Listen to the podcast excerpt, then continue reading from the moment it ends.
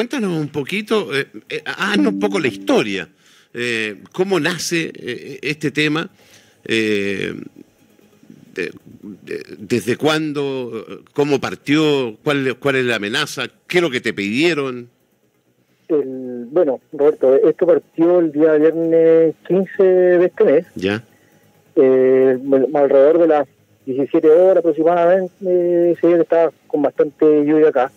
Yo, curiosamente justo salí a, a visitar un, un cliente y recibí una llamada telefónica, me llamó la atención porque era a través de WhatsApp. La verdad que igual yo ten- tengo bastantes clientes que muchas veces me llaman por WhatsApp, pero tomé la llamada y partió la persona hablándome súper súper amable, como que conocían la empresa, que tenían información de la empresa. Yo en un, principio pensé que me querían ofrecer algún tipo de producto, Ya. tipo de vendedor eh, online. Ajá. Y empezó a indagar y insistía mucho en conversar con el, con el dueño del negocio, el gerente o el responsable del, del negocio. Perdona, ¿la información, Rodrigo, que te iba entregando era, era cierta? Eh, no, no, no, sie- siempre era muy muy banal, nunca así nada nada en concreto, sino que, mira, no, han- eh, no han hablado de tu empresa, eh, tenemos gente cono- conocido que trabajaron contigo, entonces, como tratando de envolver un poco. Ya, ok. Entonces, y tenemos información relevante que puede ser útil para tu, nego para tu negocio. Y yo le dije, ya, pero dime, pero necesitamos hablar con el dueño, dime, le decía. Y yo no, obviamente no le daba mi nombre. Después, eh, lo que pasa es que te queremos ofrecer lo siguiente. eh, ¿Con quién hablamos para poder...? Ya, y obviamente yo le doy mi nombre. Y ahí eh, empieza y me dice, mira, eh, te tenemos identificados, conocemos tu movimiento, sabemos cuándo entras, cuándo, cuándo sales de tu negocio, eh, dónde vives, conocemos tu familia, eh, nada en concreto, pero sí siempre nombrándome y amenazándome. Me dice, eh, nosotros te queremos proteger, te queremos ofrecer seguridad y para eso te queremos pedir eh, un adelanto de 10 millones de pesos. Y posteriormente a esto, eh, para seguir con tu protección, eh, necesitamos una cuota mensual de 250 mil pesos. Entonces yo ahí ya, eh, obviamente, entendí por dónde iba el tema, traté, eh, puse grabar en, en el teléfono, pero lamentablemente no se, no se grabó el audio, porque estaba solo y además que iba justo manejando. Eh, y el tipo empezó a, a hablar y me dice, mira, eh, tenemos gente que trabajó contigo, que te conoce, eh, sabemos dónde está ubicado tu local. eh, ¿Y te daba- para- ¿Y te daba, Rodrigo, algún elemento que, que, que te hiciera ver que efectivamente conocían tu local, tu ubicación, tu manera de actuar? o- daban, el, daban el nombre, del, me, me dieron el nombre de la empresa. Ah, ya.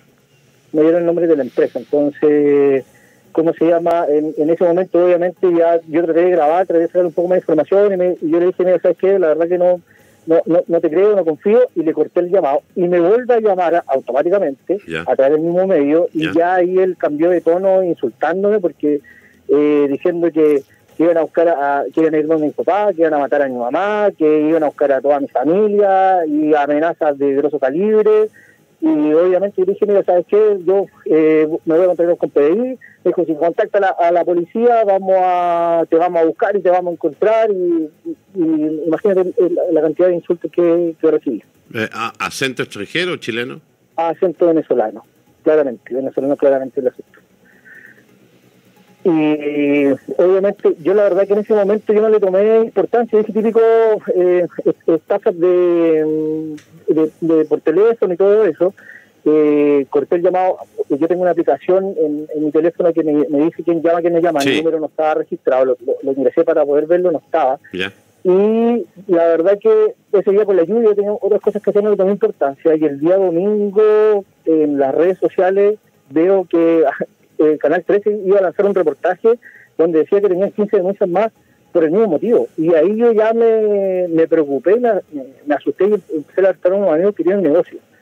El día lunes eh, llama precisamente a otro amigo que, que tiene un negocio en el mismo rubro mío y yo lo había alertado, obviamente él no contestó, y en la semana a mí me siguieron llamando, insistiendo dos, dos tres veces llamándome al teléfono, obviamente yo tampoco contesté la llamada y vi ya que se había masificado ba- bastante en, en los canales de televisión, en, en redes sociales, y el tema es preocupante porque una, eh, empezar a proteger tu familia, cambiar tu rutina, tu itinerario, Claro que sí. eh, eh, yo no sé, pues, en mi negocio yo veo parar una autofera y ya me preocupo de ver si me están sacando fotos, si me están siguiendo, voy manejando, es lo mismo, pendiente de, lo, de los espejos, si es que me están siguiendo, no me están siguiendo. O sea, imagínate que la, intranquilidad mm. que, se siente ante esta situación y el problema es que, que le pones el cascabel al gato, porque hoy día estamos atados de mano ante esto. Eh, ¿Presentaste la denuncia? ¿Hiciste la denuncia en la PDI al final? Eh, la verdad es que yo, consulté con un amigo de la PDI y me dijo que el tema estaba en investigación, pero la verdad es que no pueden hacer mucho porque este no es un delito que, que tenemos hoy día así como como para resolver de forma de forma inmediata. Entonces, el, el tema a la final quedamos ahí expuestos y, y, esta gente está llamando a gente que tiene negocio. O sea, eh, yo creo que ellos, a través de las publicaciones que uno hace en, en Internet, ellos están buscando información y, llamando, porque me, ha tocado ver otros colegas que, que tienen negocio y que lo han estado llamando. Eh, Oye, sí, dale Rodrigo, dale, pregunta. No, era y lo segundo, justo ahora estaba leyendo eh, un antecedente de la región metropolitana que se publicó hoy día, hace cuatro horas, en la Subsecretaría de Prevención del Delito, que dice, solo en junio se, consumaron, es decir, se, hicieron ciento, se, hicieron con éxito, digamos, 102 estafas telefónicas con una variación de un 25,9% sobre el año pasado, el mismo mes. Pero estas son las estafas que están denunciadas y las estafas que están consumadas. O sea, los intentos de estafa o los intentos de lo, que, le lo que le pasó a Rodrigo no están dentro de esto. Por eso es bien importante, es bien importante lo que está contando, no es algo aislado.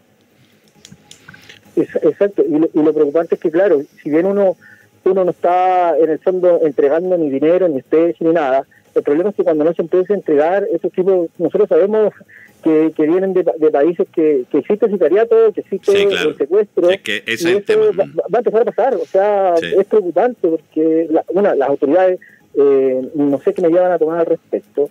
Eh, estamos ahí cruzados de mano. Policía, yo no, yo no culpo a la policía porque no, no, le pueden poner a uno una protección 24-7. Hay, hay, también muchas cosas en la ciudad. Entonces, ¿qué vamos a esperar? Que aparezca una persona secuestrada, asesinada, para recién reaccionar. ¿Qué hacemos? Eh, yo lo dije, lo dije hoy día en la mañana, lamentablemente las autoridades de este gobierno y el gobierno que pasó también, y lo que han pasado últimamente, se han convertido en meros, en meros comentaristas de, todo esto. Eh, de hecho, yo escuché hoy día al subsecretario, eh, a razón de lo que contabas tú, Rodrigo Meri, de, esta estafa, haciendo un llamado a la gente que tuviera más cuidado, que son meros comentaristas. no, porque quien tiene el, el poder, la fuerza, las leyes en sus manos, es, eh, es, el, es el Estado, el gobierno. Eh, a ellos les corresponde. Eh, y aquí se está jugando con algo, y yo estoy de acuerdo contigo, Rodrigo Espinosa. Pizarro, perdón, ¿no? Pizarro. Pizarro. de que, claro, pensando que en el extranjero el sicariato y estas cosas son están como más a lo mejor normales, a uno también le entra eh, a lo mejor hace, hace tres años atrás, con esta misma llamada te hubierais matado la risa, ¿no? Exactamente, pero es que hoy día está pasando, mira, yo, yo eh, ando igual investigando en Arica una persona que la secuestraron, eh, la familia no entregó la plata y lo asesinaron. Sí, claro, un empresario. Sí, pues. Exacto, mm. exacto. Entonces, el tema es que no se pone control, o sea, la, la frontera ya es tierra de nadie, nosotros como ciudadanos pagamos a la Fuerza Armada, que son para protegernos, y hoy día la verdad que a ellos los ataron de mano y no nos están protegiendo. ¿Te siguieron llamando? Eh, me insistieron tres veces más. ¿Y de ahí nunca más?